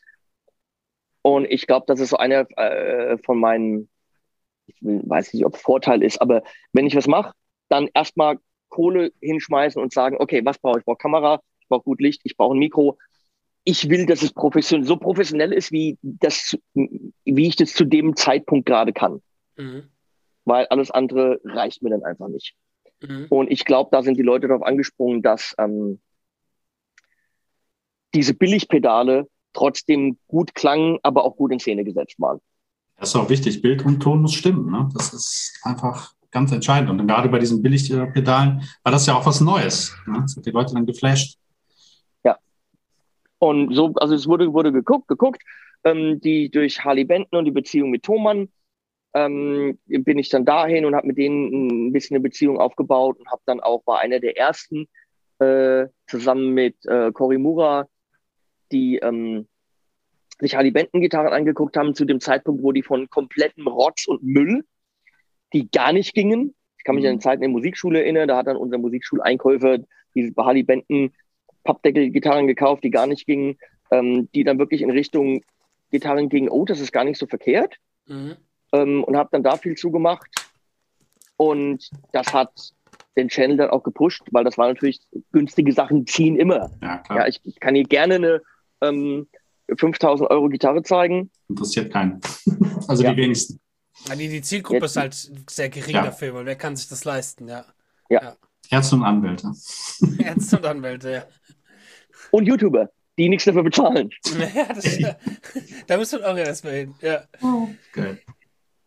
ja, aber Gitarre ist ja auch ein ganz äh, guter Stichpunkt, ähm, gerade im Bereich Harley Benton. Da hat sich ja in den letzten Jahren auch bei dir was ergeben, und zwar deine Signature-Gitarre bei Harley Benton. Erzähl uns doch mal das darüber, wie das auch so dazu kam. Aber da saß ich beim Content Manager von, von Thomann, meinem guten Freund Stefan Weitzel, in der Küche, weil da hat man wirklich diese freundschaftlichen Beziehungen. Habe ich bei dem immer im, im, im äh, Keller gepennt, wenn ich da war. Und da hat er gesagt, ja, vielleicht machen wir mal sowas Signature-mäßig. Und das war da irgendwie zwei, drei Jahre, wo wir wirklich gesagt haben, also es, ja, da war jetzt nicht die Idee, das ist die Gitarre, die ich den ganzen Tag spiele. Mache ich auch nicht. Ich habe noch nicht mal eine hier im Zimmer. Ähm, aber äh, was würde ich von der Gitarre sehen wollen, die irgendwie Sinn macht, was Harley Benton machen kann? Und da war ganz wichtig, Locking Tuner, gar keine Frage. Mhm. Äh, da war ganz wichtig Fixed Bridge, weil äh, eine, eine günstige Gitarre, die vielleicht auch für Anfänger sinnvoll ist, ähm, soll nicht im Weg stehen. Also Locking Tuner, Fixed Bridge, ähm, schöne Decke in der coolen Farbe, wenn es geht, irgendwie Logofarben. Und ich war da zu dem Zeitpunkt noch nicht der Ultra P90-Typ, aber wir haben irgendwie gesagt, ein Humbucker, ein P90 gibt es sehr selten. Ja, bei, bei so einer stratmäßigen Gitarre. Also warum machen wir nicht das? Und dann machen wir in der Mittelposition, wo man sie beide kombiniert, so ein paar Sachen, wo man ganz einfach ähm, äh, Out of Face machen kann und so Sachen. Ähm, und ja, da haben wir lang dran gearbeitet. Das war dann ein Problem mit, ähm, ich wollte irgendwie haben wir gesagt, der Hals aus äh, Purple Heart haben sie gemacht, haben gemacht, aber es war dann irgendwie nicht stabil genug. Und es wurde dann später äh, zu äh, Roasted Maple. Das war, ich glaube, die erste Harley Benton, die Roasted Maple Neck hatte. Mhm. Und ähm, die Farbe von den Pickups war schwierig, weil wir gesagt haben, die, die Gitarre eigentlich türkis, jetzt ist irgendwie grün geworden. Und dann lila, aber irgendwie haben sie es nicht äh, gebacken gekriegt in richtigen Farben. Andere Problematik war auch, der Lasse von Harley Benton, der der Produktmanager ist, ist dann echt von, ähm, Sie sind dabei, Ihre Hand zu heben, hat er gerade geschrieben. Ja, was? irgendwie erkennt er das unter der Hand Was? ist und dann denkt Zoom, äh, dass du was, dass du dich meldest und was sagen möchtest. Das ist vorhin auch schon mal passiert. nee, Fabian, bei dir nicht. Ich glaube, das bei liegt an den, an den, an den Tablet-Dingern, dass sie das erkennen. Ja, Okay. Sie sind dabei, Ihre Hand zu heben. Warte mal, und jetzt, jetzt will er. Wow. Oh, jetzt willst du noch nach oben. Ach, du willst Ihre nach oben, Hand deswegen. Oben steht er Ah. jetzt. Wie geil ist das denn? Aber ich als Host kann auch wieder die Hand senken lassen. So, Hand senken. Zack. Nee, Cäsar-Spiel, ne? Genau. Lass, hier, Fabian, lass das drin. Das ist wichtig für die Leute Ja, zu wissen, das wie lass es auf jeden. Fall Ich wusste nicht, ich wusste nicht. Äh, cool. Sie sind dabei, Ihre Hand zu heben. Geil. Geil. Artificial Intelligence. Ja. Wenn man schon im Video keine richtige Intelligence hat, braucht man Artificial. ähm, ja, also so, so- so kam das und ähm, hat lang gedauert, weil äh, Fabrik Nummer eins dann nicht mehr die Fabrik war, mit der er arbeitet, also musste eine komplette zweite Fabrik dann wieder äh, Prototypen machen. Mhm. Und ich glaube, es ging dann irgendwie durch drei verschiedene Fabriken. Dann waren die Hälse irgendwie scheiße. Äh, die, die haben sich alle verbogen. Dann haben sie die Truss Rods vergeigt. Also es war ein langer Prozess, der aber auch, glaube ich, dazu geführt hat und Harley Benton viel geholfen hat, äh, für spätere andere Modelle, wie zum Beispiel die Fusion-Serie, die sehr ähnlich sind, ähm, diese ganzen Fehler nicht zu machen. Mhm. Mhm. Ähm, wir sind dann äh, umgestiegen zum Beispiel auf GraphTech ähm, äh, Tastnuts, Hm. äh, Self-Lubricating Sattel und so weiter, äh, weil ich die Leute von GraphTech gut kenne. Und hat dann irgendwie Sinn gemacht. Und jetzt sind die auf vielen Harley Bentons drauf, weil ich da auch ein bisschen zu gepusht habe, dass die Freunde werden und es macht total Sinn, weil die sind echt gut. Also, ich glaube, die Story, und ich glaube, das verstehen die Zuschauer auch, ist nicht, äh, das ist meine Gitarre, die ich auch auf der Bühne spielen würde und äh, mein Hauptinstrument. Das macht keinen Sinn. Die haben wir verkauft für 3,99. Hm. Ich sitze hier in einem Raum mit, ich glaube, 40 Gitarren und davon ist eine, zwei sind, glaube ich, unter 2000 Euro. Also ich sitze Okay. mittlerweile wirklich in, einem- in einem Raum, der fast ausschließlich äh, wirklich super High-End-Gitarren äh, mhm. beherbergt. Mhm. Und ähm, es war so, ich habe dann viele von den günstigeren hoch ins Wohnzimmer gepackt. Mittlerweile ist an der Wohnzimmerwand auch nur noch Boutique-Gitarren. ähm, ich muss jetzt äh, vielleicht heute Mittag oder morgen mal ein Video machen, wo ich sage, übrigens, die sind alle zum Verkauf. Wir machen ein bisschen Black Friday, Henning verkauft Gitarren. Mhm. Ich, ich macht keinen Sinn, so viele Gitarren zu, äh, zu haben, die auch, muss auch hochwertig sind. Ja, ja. äh, ja, ja, also, und, also kurze Zwischenfrage dazu. Du, ja. hast, du, hast du nicht auch eine Magnus Krempel-Gitarre? Äh, Bässe, zwei Stück. Bässe, zwei Bässe. Ah, okay. Ja. Schön, schön. Das freut mich. Auch einer. Ich habe meine, einer meiner ersten wirklich teuren, Ach, richtigen okay. Gitarren, als ich 18 war, habe ich mir eine Magnus Krempel holen lassen und das war eine sehr schöne, sehr schöne. Er hat Gitarre, mir mal eine, ich... der hat mir mal eine gebaut. Ja. Äh, damals, das war aber dann, dann nicht so mein Ding. Aber ich habe einen Fünfseiter Bass von ihm, der ist traumhaft und äh, äh eigentlich mein Lieblingsbass ist mein Sechsseiter Fretless von ihm. Mhm. Äh, da ist jetzt leider die Bridge kaputt und das muss der Yoshi Lack äh, mal richten, der, der macht mhm. äh, alle der meine macht Gitarren. Ja die ganzen Sachen von ihm. Genau. Das ist der Nachfolger also, von quasi, ja. ja. Äh, äh, zum, zum Beispiel jetzt was, was Gitarrenverkaufen angeht, das, Leute, nicht, dass die Leute denken, oh, okay, ich finde die auf einmal scheiße oder so, aber ich krieg ständig neue Instrumente, die ich mhm. zeigen soll und muss. Ja, also wenn sie mir gefallen, ich sage dafür mal hier, äh, wenn ich die Gitarre regelmäßig spiele, ist das bessere Werbung als das eine Video. Ja, mhm, ich nehme auch ja. gern Geld für ein Video, die Gitarre geht zurück, habe ich kein Problem mit. Aber gerade für ein kleineres Brand macht es Sinn, Long-Term Placement. Mhm. So jetzt, äh, zum Beispiel die Panucci, die da hinten ist, diese, mhm. diese Paul, seht ihr die? Ja, äh, doch, doch. Ja, ja, ja. ja. Äh, äh, wahrscheinlich die beste Gitarre im Raum. Absolutes Traum-Boutique-Instrument mit P90. Ähm, dafür kriege ich keine Kohle, aber ich mache ihm das Video dafür und äh, in zwei Wochen noch drei andere. Und damit habe ich die mhm. Gitarre bezahlt. Aber die spiele ich jetzt natürlich, wo es Sinn macht. Nicht Klar. immer, aber wo es Sinn macht. Und ähm, das ist natürlich für ihn weiterhin, äh, weiterhin Werbung. Und das macht auch Sinn. Aber das heißt, dadurch, dass die jetzt hier in den Raum gewandert ist, ist eine Gitarre, die da hing, hochgewandert. Und wenn sie oben hängt, macht sie keine Werbung mehr. Und es gibt bestimmte Gitarren, die machen keinen Sinn mehr. Zum Beispiel Ibanez AZ 2204. Das ist die mhm. in der schönen äh, blauen Decke, die Martin Miller mhm. Farbe, äh, mhm. geflammte Decke. Traumhaft tolle Gitarre. Ja, wahrscheinlich eine der Gitarren, wenn ich gegen würde, die ich behalten würde. Aber die ist nicht mehr im Programm bei Ibanez. Ja. Also außer dass Ibanez draufsteht und ich damit Ibanez promoten würde, macht es keinen Sinn, die Gitarre zu spielen, weil mhm. sie nicht zu kaufen ist. Bringt also Ibanez nicht mehr so viel, bringt mir mhm. nicht mehr so viel. Das heißt, ich kriege jetzt von Ibanez die neue äh, N2204N, glaube ich. Das ist die mhm. mit dem auffliegenden Tremolo im Blau, die habe ich auch reviewed. Mhm. Das ist die, die man kaufen kann. Das heißt, dann pushe ich oder spiele ich lieber die, dass die gesehen wird, Klar. als ähm, die 2204. Oder zum Beispiel. da ist aber kurz aus dem Bild verschwunden. Was kommt jetzt? Ah, scheiß Dinge. Die haben auch gleich keine Batterie mehr, aber hoffentlich sind die anderen aufgeladen. Von wegen Prozent. Bullshit. Will, wollen sie? Ja, okay. ja, ja, ja, ja, ja. Ähm, die zum Beispiel. Was oh. eine geile Gitarre. Das ist ja? Music Man, ne? Anibal, ne? Ähm, Music Man Armada. Geil. Durchgehender Hals. Logging Tuner. Music Man Hals aber, aber lackiert, was Besonderes. Music Man macht ja nur Bolt-On, aber hier durchgehend. Mhm. Ähm, die, die Optik, wow, hier, das ist mhm. gewölbt, ja. Äh, das ist eine monstergeile Gitarre. 4000 Euro oder sowas. Mhm. In der Farbe, die ich traumhaft finde. Äh, klingt super rund, ist vielleicht nicht ganz so bissig, wie man das von der, ist ja was Les Paul-artiges äh, mhm. erwarten würde, aber für Leads ist es wahrscheinlich eine der geilsten Gitarren, die ich habe. So, mhm. aber ist ein Potenzial einer gebrauchten Gitarre von drei bis dreieinhalb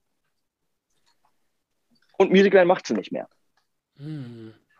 Das heißt, für mich, die jetzt in ein Video zu ziehen, hat Music Man keinen Vorteil von. Mhm. Ich habe keinen Vorteil von. Ich kann nicht drauf, ich kann nicht drauf verlinken und dadurch die Gitarre verkaufen und dadurch vielleicht auch noch ein paar, paar Euro machen.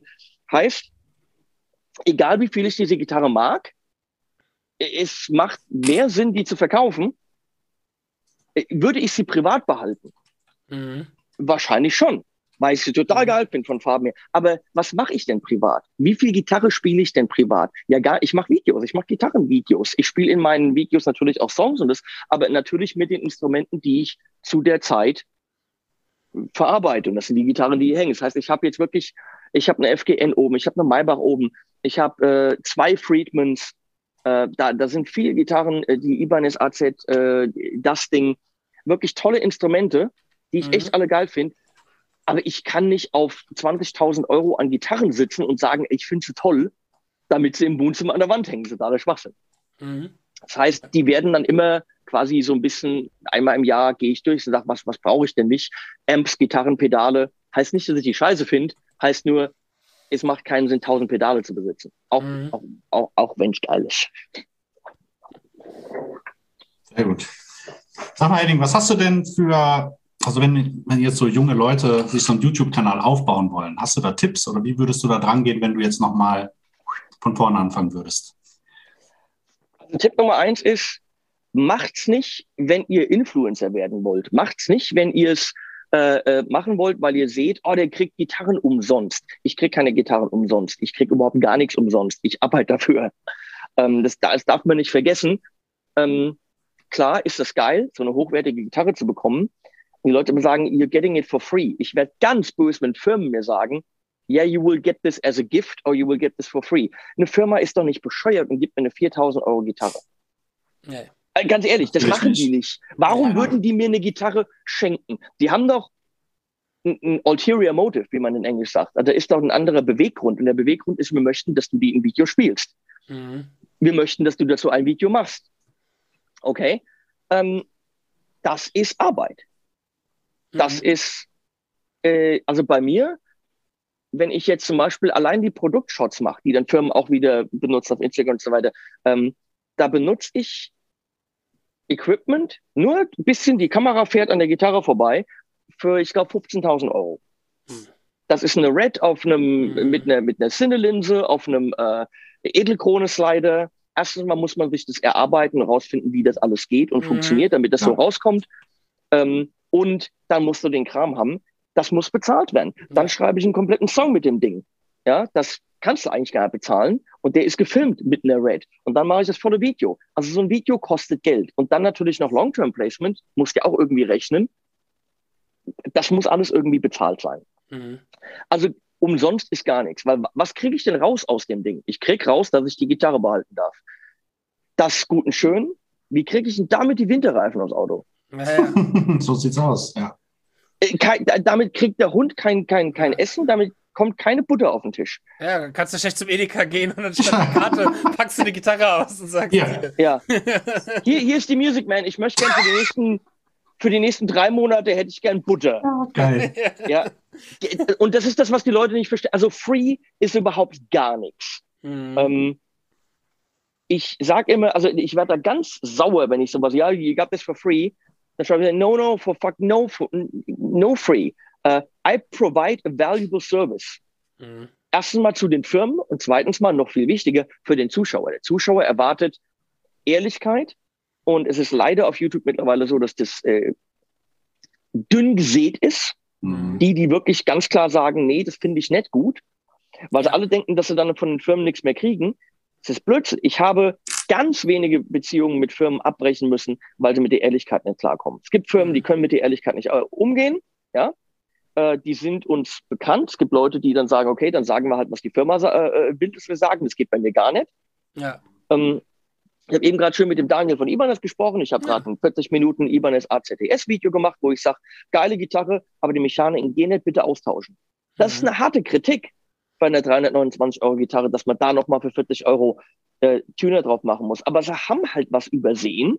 Sie haben übersehen, dass die halt sehr rutschig sind mit äh, High Gloss Nickel und äh, die Seiten oben leider an den Mechaniken rausrutschen. Aber ganz ehrlich, so kann ja nur jeder gewinnen dadurch. Ne?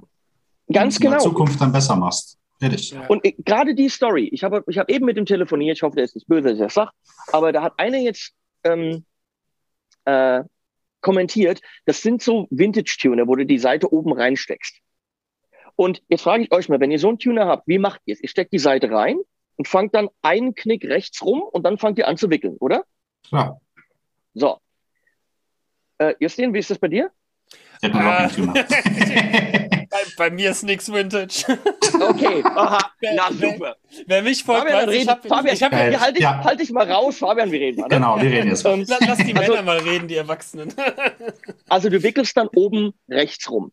Genau. Das Problem ist, dass ich habe geguckt, bei allen Gitarren, die diese Art von Tuner haben, das sind vintage-mäßig angehauchte oder auf alt gemachte, wo, die, äh, wo dieser Tuner-Shaft oben ähm, äh, gebürstetes Aluminium ist. Die sind also alle nicht mehr neu. Das heißt, die Seite hat äh, einen, ähm, einen Widerstand.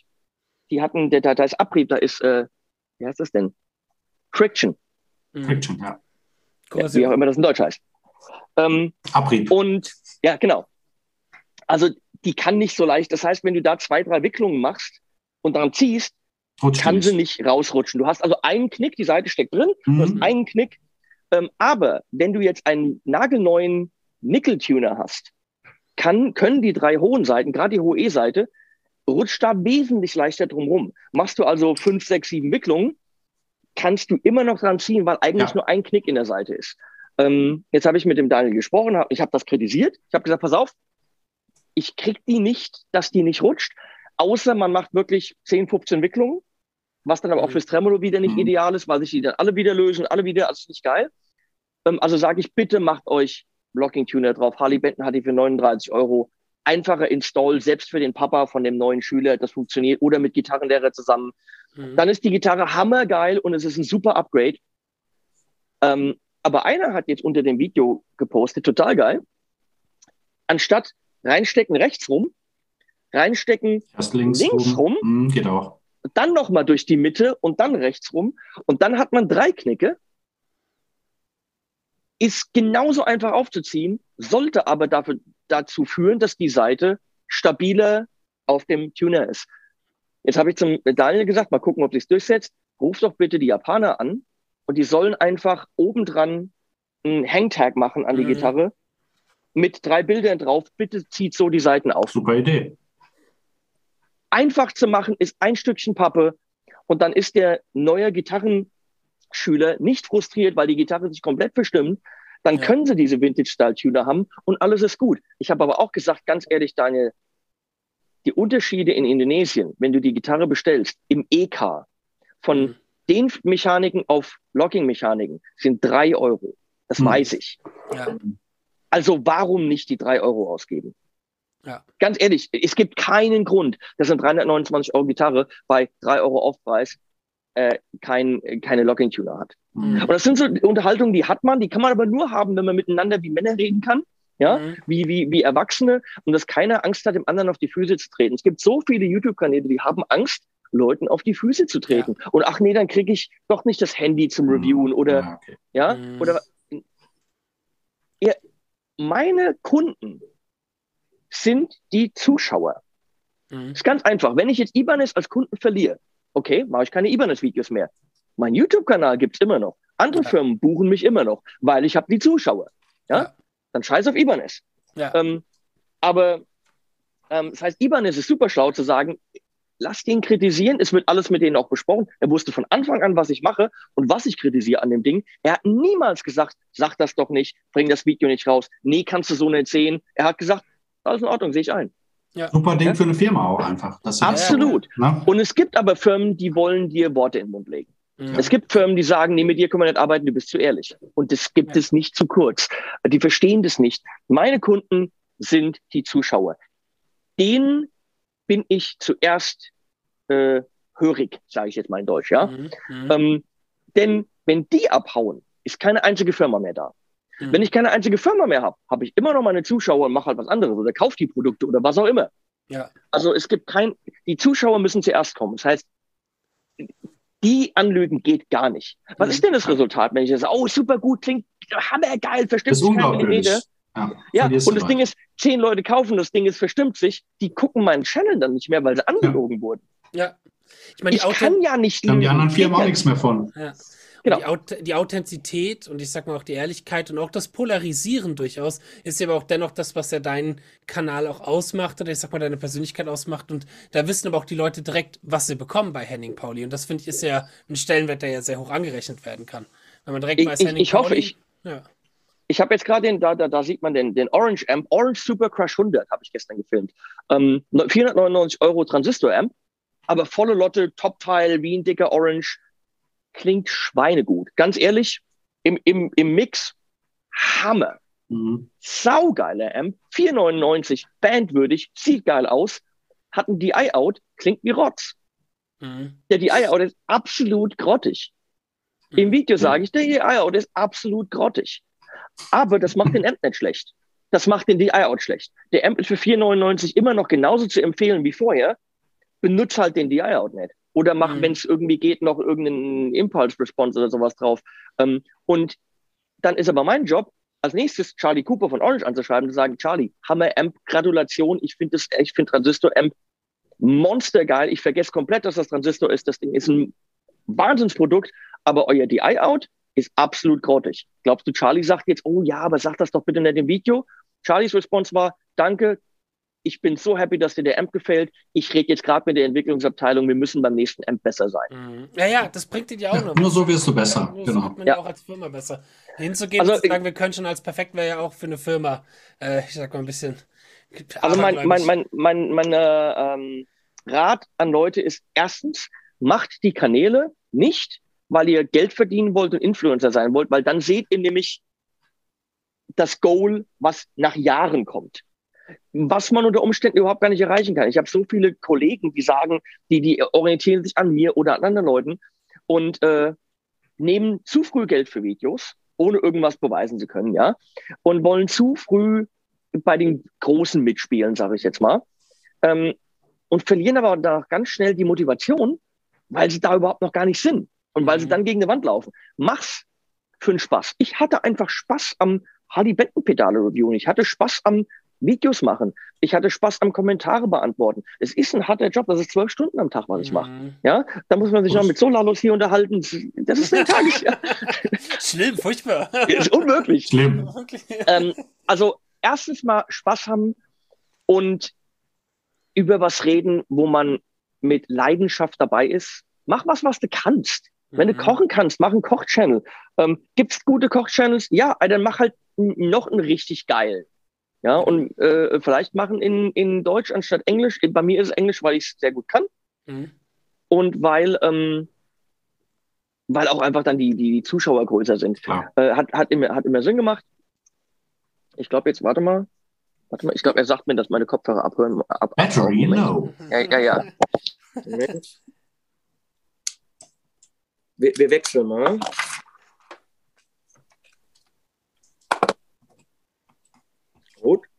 Blau, links, rechts.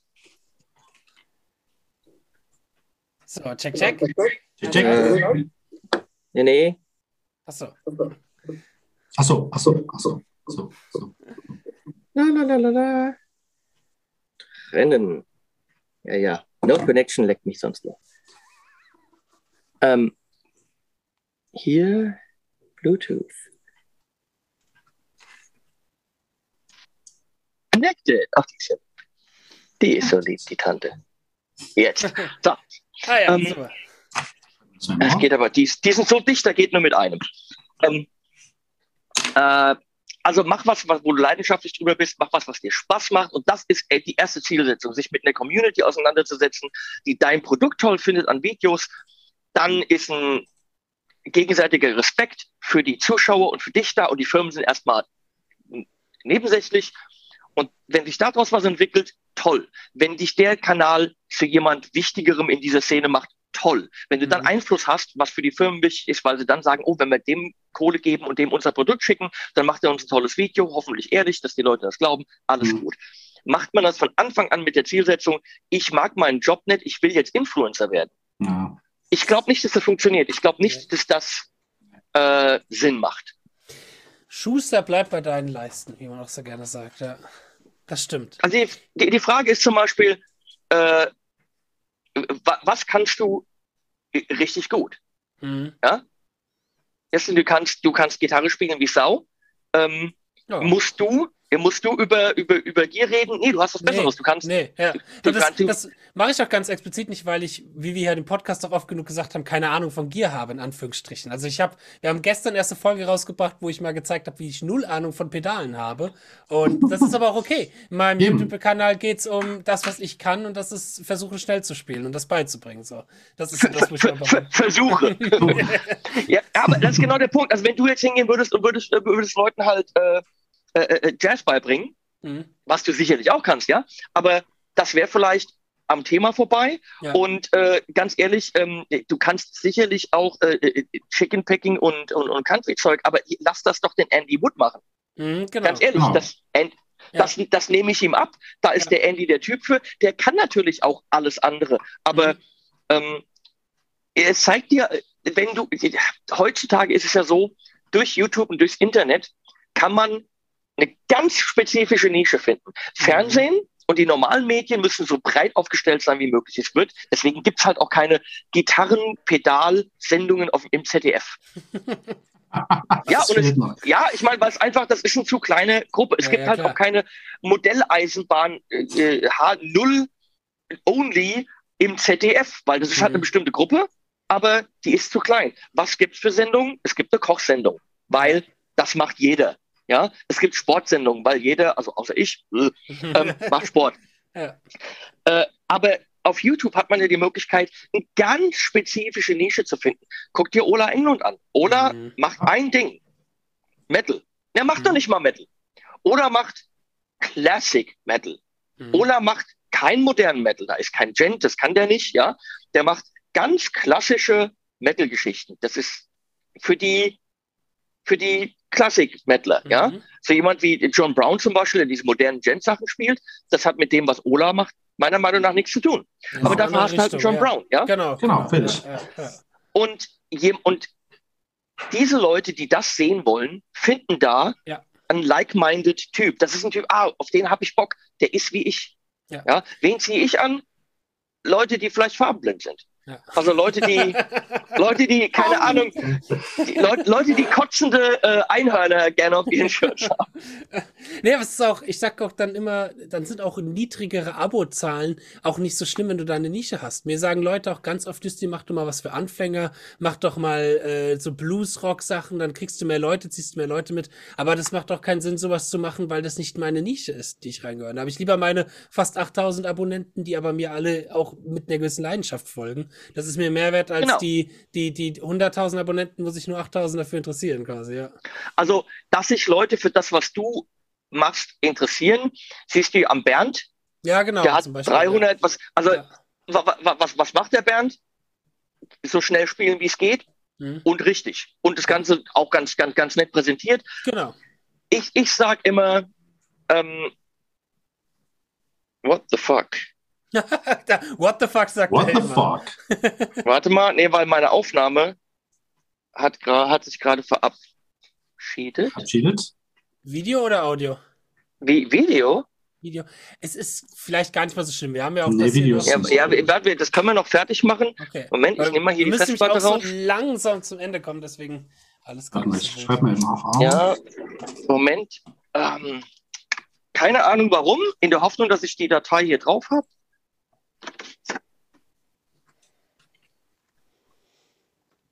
Ah, Moment. Ähm, ah, ah, nee, das erklärt es natürlich. Moment. Ich Vollidiot hatte die Kamera mm, an der Batterie. Das ist natürlich nicht professionell. Ja, die hätte ich. Also, super, super gut gemacht, Henning. Alles gut. Ja, un, uncool. Ich glaube, du bist von all unseren Gästen der, der das aktuell am professionellsten macht, deswegen alles gut. So, und weiter geht's, okay. Lass, Ja, mal äh, ein, lass, lass uns nochmal einklatschen vielleicht. Dann ja, genau, ich wollte gerade sagen, das, Ah, das, das wird blöd. Ja. Okay, dann sechs Achtel. Okay. drei, zwei, eins. Sehr schön. Ähm, den Gedanken mache ich ja fertig. Ähm, Mhm. ich sag. Moment, Moment, Moment, Moment, bla bla bla bla bla. Okay. ich sag Leuten immer, was auf YouTube zählt, ist, die Leute gucken YouTube wegen Menschen, nicht mhm. wegen dem Topic. Das ist auch wichtig, klar, mhm. aber du guckst wegen der Persönlichkeit. Ich habe Leute, die gucken meinen Channel, es versteht kein Mensch, aber die spielen nicht Gitarre. Das sind keine Gitarristen, die haben, das, die haben das irgendwann mal gefunden und gucken gern, weil sie irgendwie Spaß dabei haben, dass ich ab und zu mal albern bin und so. Albern bin ich noch nicht mal. Also, dann gibt es natürlich ganz viele Leute, die gucken meinen Channel nicht, weil sie mit mir überhaupt nicht klarkommen. Mhm. Es gibt mhm. manche, die gucken dann ein Video, zwei, drei und verstehen dann irgendwann, ah, der ist gar nicht bescheuert. Der ist nur so halb bescheuert. Und dann, dann raffen sie halt irgendwie, dass ich gar nicht so abstoßend bin, wie sie erst gedacht haben. Äh, und dann funktioniert's. Aber Leute gucken wegen Menschen und äh, du musst die, deine Persönlichkeit mit reinbringen. Mhm, ja. ja. Ein bisschen wie, wie, wie eine Sitcom. Wenn deine Katze rumläuft, dann mhm. läuft deine Katze rum. Mhm. Wenn deine Mama mal reinkommt und sagt, Mama leise, so? dann ist das geil. ja?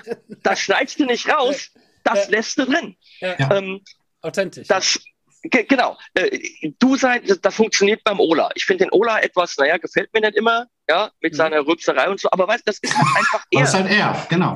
Das ist halt er. Und genau. das, funktio das funktioniert bei ihm. Also äh, das finde ich absolut äh, wichtig und wie gesagt, authentisch sein. Deswegen muss ich damit klarkommen, dass einige Leute mit mir nicht klarkommen. Mhm. Leute sagen immer, äh, stop trying to be funny. Ja, aber wenn du mit mir mal einen Tag verbringst, willst du raus, so, ich versuche nicht. Ja, so bin ich halt einfach. Ja, ich weiß, dass mein Humor scheiße ist. Ja. das ist, ist auch wichtig, dass man so bleibt. So Kommentare kriegt ja. man ja auch immer zu hören, aber das ist, äh, ich sag mal, wichtig, das ist sowieso nie allen recht machen. Das muss man sich auch im, Klaren sein. Ne? Genau, und es ist sehr wichtig, dass man sich selber bleibt, weil ich glaube, sobald man sich verstellt, dann hat das auch keine langfristige, dann, dann hält das auch nicht. Die Leute merken das doch. Mach drei Videos so und irgendwann kommt dein wahres Sicht so oder so raus. Das ist einfach Fakt. Ja, ja. also ähm, äh, authentisch ist wichtig, einfach du sein mhm. und ähm, dann, dann funktioniert es schon. Ja. Langen Atem haben halt auch. Sehr schön. Das ist ein schönes Schlusswort. Wir müssen schon langsam zum Ende kommen. Wir haben ein bisschen die 60-Minuten-Marke überschritten, aber das ist gar nicht so schlimm, weil der Henning sehr, sehr viel, sehr spannende Sachen zu erzählen hatte. Und er hat bestimmt auch noch mehr spannende Sachen zu erzählen auf seinem YouTube-Kanal. Also wenn ihr nach dieser Folge immer noch nicht wisst, wer Henning Pauli ist, dann äh, schaut euch den HP42-Kanal auf YouTube an. Äh, ich glaube, da ist so das Aktuellste, das meiste von dir. Ich weiß nicht, ob man auf eine Internetseite hin verweisen soll oder Facebook. Da, nee, die, da habe ich seit zehn Jahren nichts gemacht. Okay, also geht nicht auf die Internetseite, geht auf den YouTube-Kanal. Da findet ihr viel bei Henning. Äh, auch ganz viele tolle Sachen, bei die wir noch fragen wollten. Die GF Street 42, der ganze Kram. Aber dazu müssen wir vielleicht mal eine zweite Folge machen. Ähm, ja. Da können wir noch mal ganz ausführlich darüber reden. Und genau, äh, dann würde ich sagen, bedanken wir uns auf alle Fälle bei unseren Zuhörern da draußen auch fürs Unterstützen und fürs Hören. Ähm, wenn ihr so lieb seid und das über iTunes hört, geht gerne hin und tut eine 5-Sterne-Rezension verteilen, wenn euch das 5 Sterne wert ist. Und genau, danke dir, Henning, für das dabei sein als Gast in dieser Show und ein bisschen mal von dir erzählen, von deiner Geschichte und deiner Vergangenheit auch. Und es hat uns sehr gefreut. Und dann würde ich nämlich sagen, bis zur nächsten Folge. Auf Wiederhören. Viel Spaß beim Üben. Macht's gut. Ja, tschüssi. Üben, Tschüss. genau, üben ist gut. Das habe ich nie gemacht und deswegen muss ich YouTube machen. Alles klar. Das ist ein gutes Schlusswort. Ja. Macht's gut. Ciao. Macht's gut. Ciao, ciao. ciao.